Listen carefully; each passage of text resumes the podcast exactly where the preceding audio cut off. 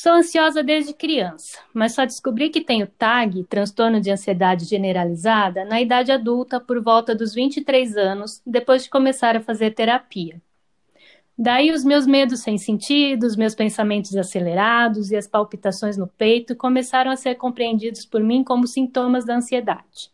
Por incrível que pareça, quando o que eu sentia ganhou um nome, as coisas começaram a ficar mais claras e eu comecei a lidar melhor com todas essas sensações e a reconhecer quando uma crise de ansiedade se aproxima. No final de 2019, por volta de outubro ou novembro, a ansiedade veio com tudo e não quis ir embora. Eu estava fazendo terapia e tomando um ansiolítico recomendado pelo médico para ser usado esporadicamente durante os períodos ansiosos, mas nada parecia aliviar a crise. Passava uns dias bem e voltava a sentir todos os sintomas ansiosos de novo, mas com algumas novidades uma perda gigante de energia, um desânimo e uma angústia enorme. A história da Roberta se mistura com tantas por aí. Como falamos no primeiro episódio, diferentes transtornos mentais podem ter sintomas parecidos. Para se chegar a um diagnóstico adequado, é preciso uma avaliação cuidadosa, e ainda assim isso pode demorar um tempo. Foi durante uma sessão de terapia que chegamos, eu e minha terapeuta, à conclusão de que eu estava com um transtorno misto de ansiedade e depressão. Isso para mim foi uma surpresa, porque eu nunca tinha tido depressão antes e pensava que por serem diferentes, ou a pessoa tinha depressão ou ela tinha ansiedade. Achava que não dava para ter as duas ao mesmo tempo. Mas para minha surpresa, esses transtornos podem vir juntos e embaralhar a nossa mente. Ao passar por essa experiência, eu percebi que é preciso falar sobre os transtornos mentais, sem medo e sem vergonha, pois muitas pessoas passam pela mesma coisa, mas não falam e sofrem caladas por receio do que o outro vai pensar. Não temos que ter vergonha por estarmos doentes. E ainda tem o fato de que muitas pessoas pensam que os transtornos da mente não são doenças, já que eles não são tão perceptíveis quanto as doenças do corpo. Muitos chegam a falar que a depressão é falta de vontade, preguiça ou frescura, mas não é. Eu sou o Rafael Revadan e este é o Casa de Orates, um podcast para falar sobre saúde mental. E eu sou Roberta Bueno, e esse segundo episódio é sobre mim, sobre você e sobre todos que vivem com o diagnóstico de transtorno mental. Você está ouvindo Oxigênio.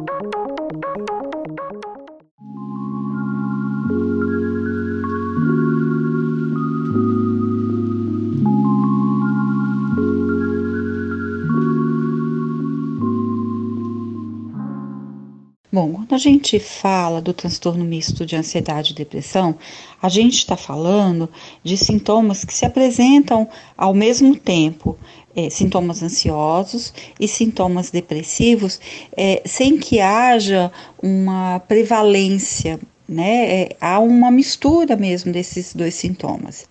Eu uso uma metáfora que é assim, é como se a pessoa tivesse colocado um óculos cinza e um óculos com uma certa distorção na lente. Então, enxerga tudo mais fúnebre do que é e uma certa distorção da realidade, tendendo a uma interpretação mais pessimista da vida e dos eventos. Quem está falando é a Paula Andrada, doutora em psicologia pela PUC Campinas e especialista em psicologia clínica pela Universidade de São Paulo a USP. A sensação é tão ruim e a pessoa não vê perspectiva de sair daquilo. Né? É a, a palavra, o sentimento que as pessoas mais expressam quando vivem o, o, esse tipo de transtorno é desespero. A sensação é de desespero. Né? Essa oscilação, a pessoa não sabe se está deprimida, se está ansiosa. E era exatamente assim que eu me sentia. Às vezes, batia um desespero tão grande que chegava a me paralisar. Ao mesmo tempo em que eu só queria ficar jogada no sofá, sem ninguém por perto, eu me sentia totalmente desamparada, minha mente parecia um turbilhão, meu coração batia no peito feito um bumbo e eu sentia um medo do além, sem explicação. Na nossa conversa com a Paula, ela disse que esses sintomas são bastante comuns nesse tipo de transtorno, mas podem haver outros. A pessoa também pode ter falta de concentração, irritabilidade e uma preocupação excessiva. No meu caso, eu fui aconselhada a procurar um psiquiatra. E na nossa conversa com a Paula, falamos bastante sobre a importância dessa dobradinha psicólogo e psiquiatra. Não tem uma regra que toda pessoa que tenha depressão ou que tenha ansiedade ou que tenha um transtorno misto tenha que tomar o, o, a medicação. E mas isso só pode ser avaliado pelo médico. Então, normalmente o psicólogo encaminha e quem diz se precisa ou não tomar a medicação é o médico, mas é uma grande aliada, porque em vários momentos a pessoa precisa estar tá medicada para estar minimamente estabilizada, a fim de que as técnicas terapêuticas possam ter um maior, uma maior efetividade. Às vezes a gente não consegue é, trabalhar de uma forma ideal as técnicas terapêuticas porque a pessoa está muito fragilizada. Então ela tem que estar tá minimamente né, medicada para poder conseguir aderir e empreender a, a utilização dessas ferramentas e desse trabalho de autoconhecimento no consultório. Alguns especialistas usam uma metáfora para explicar o efeito da medicação. É como se você estivesse ouvindo uma música muito alta e quando você toma os remédios, uh, ela baixa o volume. Isso diminui a irritação e você consegue perceber as coisas que estão ao seu redor. Carlos Eduardo Rodrigues, o Cadu, é médico psiquiatra formado pela Universidade de São Francisco e especialista em saúde da família. Falamos com ele sobre o preconceito e a resistência que algumas pessoas ainda têm em relação ao médico psiquiatra e aos transtornos mentais. Porque ainda existe um estigma muito grande sobre as doenças mentais. A história nos traz que até bem pouco tempo atrás uma pessoa que não estava dentro de um contexto social adequado, ela era encaminhada a um manicômio e ela era tratada como um doente mental. Né? Muitas vezes ela nem tinha nenhuma doença, mas só por ser fora do padrão social ela tinha esse estigma.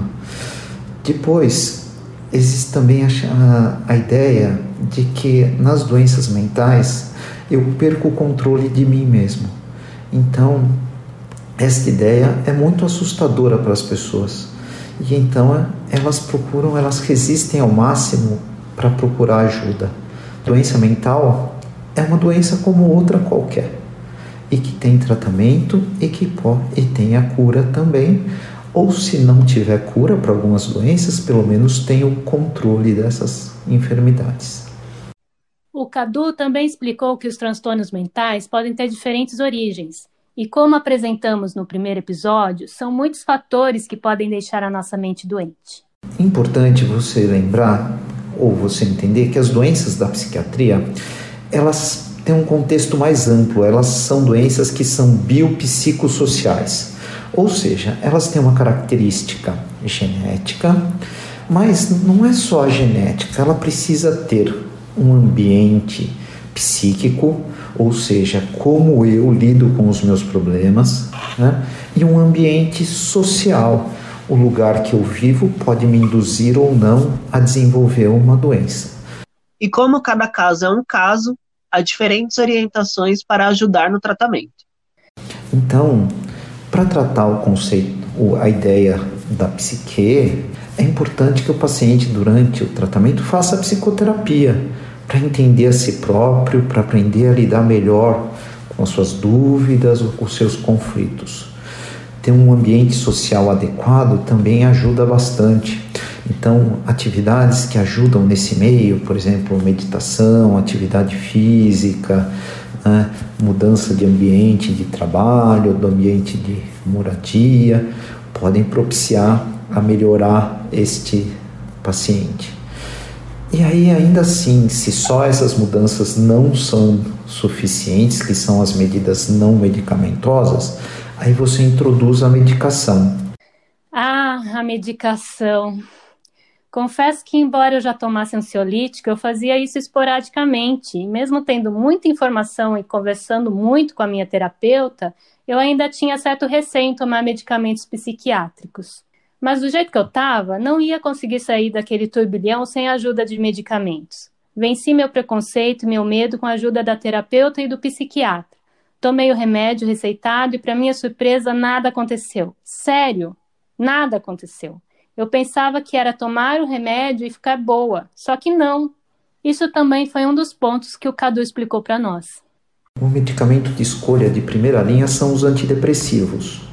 E esses medicamentos, eles têm uma característica, eles demoram de 15 a 20 dias para fazer efeito. E o efeito dele é muito subjetivo, porque ele te dá uma sensação de que parece que as coisas estão relativamente bem. Né? E talvez muitas vezes o paciente não consiga perceber isso.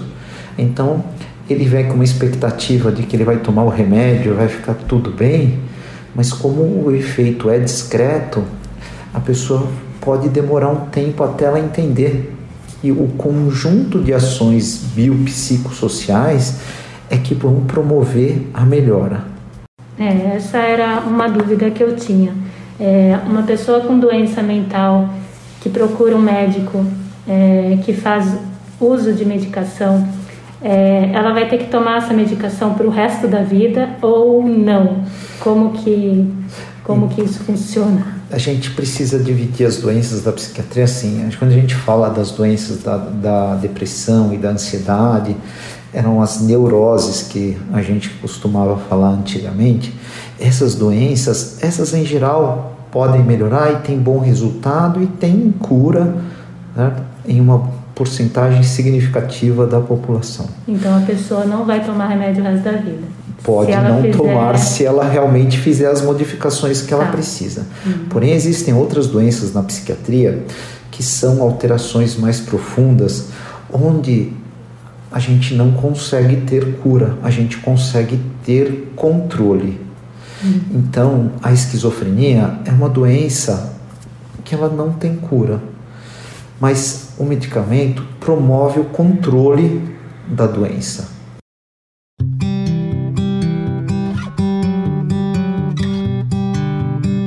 Nos últimos anos, vários estudos científicos têm mostrado que o conjunto de microorganismos que vivem no nosso intestino a microbiota intestinal influencia no funcionamento do nosso cérebro e no nosso comportamento também. Alterações nessa microbiota podem facilitar ou dificultar a absorção de triptofano, um aminoácido necessário para a produção de serotonina. A serotonina, aliás, é um neurotransmissor relacionado ao bem-estar e muito importante para a regulação dos quadros de depressão e ansiedade e 95% dela é produzida pelo nosso sistema gastrointestinal. Em outras palavras, o nosso intestino tem um papel importante na nossa saúde mental. Então, é, a nutrição ela tem um papel muito importante né, na saúde mental. É, não só na terapia nutricional, da conversa, da organização, de um planejamento para viabilizar uma melhora no comportamento mesmo alimentar, tem a questão do, dos nutrientes mesmo, que afetam é, o quadro clínico do paciente com transtorno psicológico, né? Então, é, a deficiência de algumas vitaminas, alguns minerais, tem ligação direta com os transtornos psiquiátricos, é, assim como a microbiota intestinal e como esse ambiente intestinal está influenciando na absorção dos nutrientes. Essa é a Fauziane Beidon. Ela é nutricionista formada pela FMU, Faculdades Metropolitanas Unidas, pós-graduada em prescrição de fitoterápicos e suplementos na prática clínica esportiva e atua na área de nutrição clínica. Eu acredito que pelo menos 60 a 70% dos meus pacientes têm algum transtorno é, de origem psicológica. Assim. Então, o principal é, que eu vejo é a ansiedade. Tipo, a maioria das pessoas que vêm ao consultório, elas é, relatam algum nível de transtorno de ansiedade. A Fauziane também comentou como deve ser um plano alimentar para uma pessoa com transtornos mentais. Claro que cada caso é um caso, mas ela disse que é preciso que o nutricionista investigue como é a rotina do paciente. Geralmente na minha consulta eu, eu abordo, né, cada bloco do dia ali, do comportamento, como é que é, e isso faz a pessoa refletir também, né, sobre os hábitos, é, e a gente já programa algumas mudanças ali.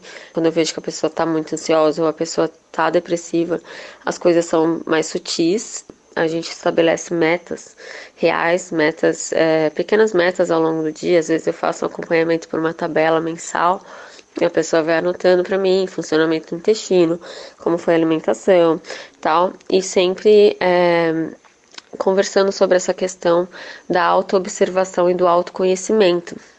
Então, você cuidar da alimentação né, é um autocuidado e é necessário autoconhecimento para você conseguir fazer, efetuar as mudanças né, de uma forma realmente real. E não estamos falando de dieta para perder ou ganhar peso. Estamos falando de uma dieta para ajudar a equilibrar a química do cérebro para que ele consiga funcionar de forma adequada. A deficiência, por exemplo, de é, triptofano para a formação da, da serotonina, a deficiência do magnésio, que é importante mais de 300 reações enzimáticas, inclusive na, na questão dos neurotransmissores, a deficiência de melatonina, que é o hormônio que regula o sono. Deficiência de zinco, também ali colaborando para os níveis de cortisol ficarem bagunçados. Cortisol é o hormônio do estresse. Então tem N reações bioquímicas que interferem nessa saúde é, mental.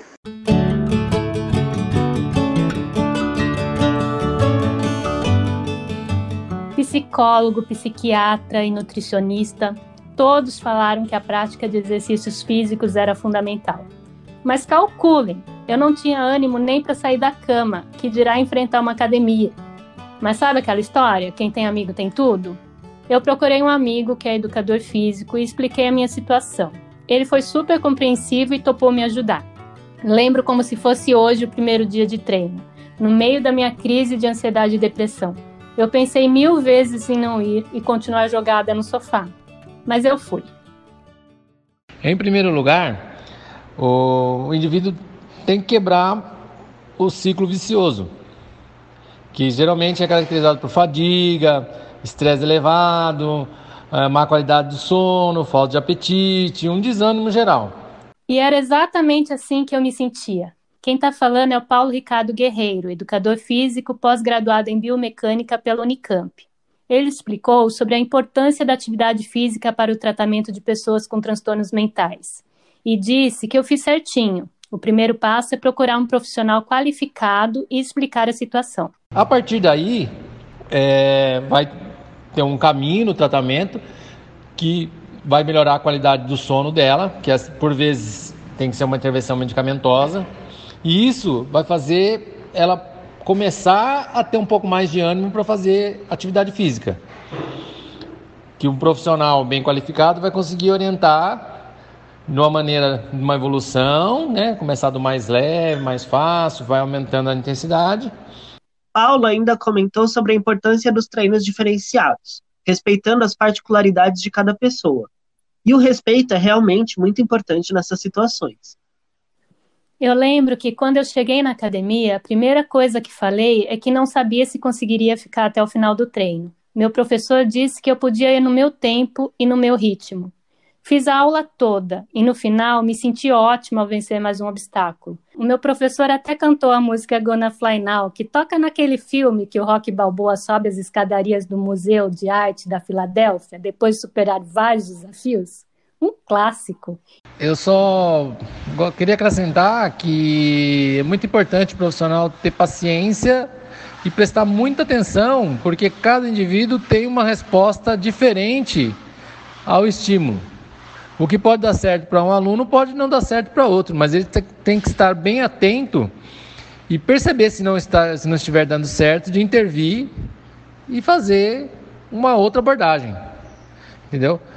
Isso que eu acho que é muito importante. Então o profissional tem que estar atento e tentar várias maneiras até conseguir, nunca abandonar o aluno.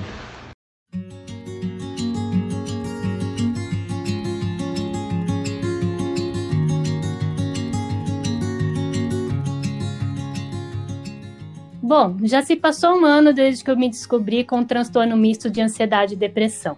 Eu continuo fazendo terapia e tenho acompanhamento do psiquiatra. Mudei alguns hábitos, tento não abraçar o mundo. Não sei se mencionei, mas eu era workaholic. Aprendi a falar não e a dizer o que me incomoda. Além dos medicamentos e da terapia, fiz acupuntura.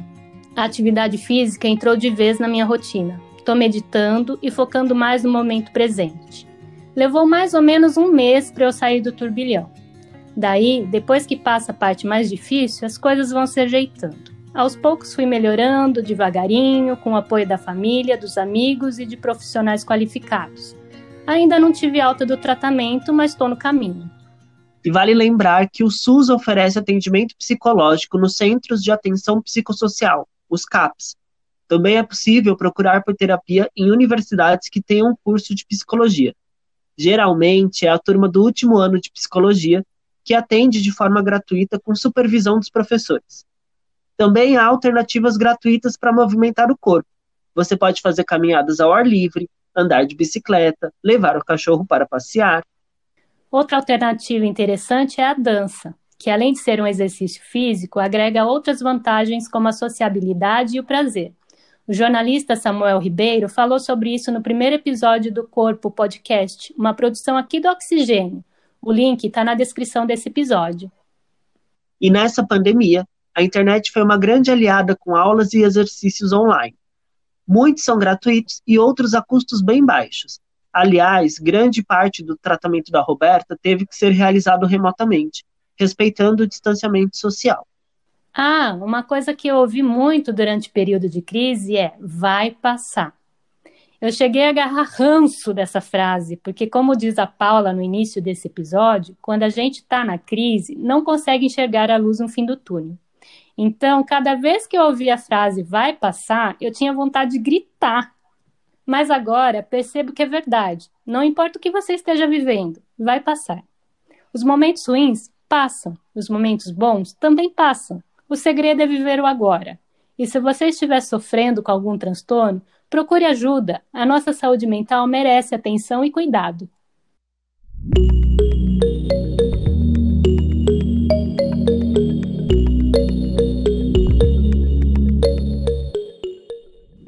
Esse foi o segundo episódio do Casa de Orates. Ele foi apresentado por mim, Rafael Revadan, e pela Roberta Bueno. Nós também participamos da produção, junto com a Ana Augusta Xavier. E as músicas utilizadas neste programa são da YouTube Audio Library. A revisão do roteiro e a coordenação são da professora Simone Paloni, do Labjor Unicamp, e os trabalhos técnicos de Rafael Revadan e Otávio Augusto. Você também pode nos acompanhar nas redes sociais. Estamos no Facebook, facebook.com.br Oxigênio Notícias, tudo junto e sem acento. E no Instagram e no Twitter. Basta procurar por Oxigênio Podcast. Você pode deixar a sua opinião sobre esse programa comentando na plataforma de streaming que utiliza. Até o próximo episódio!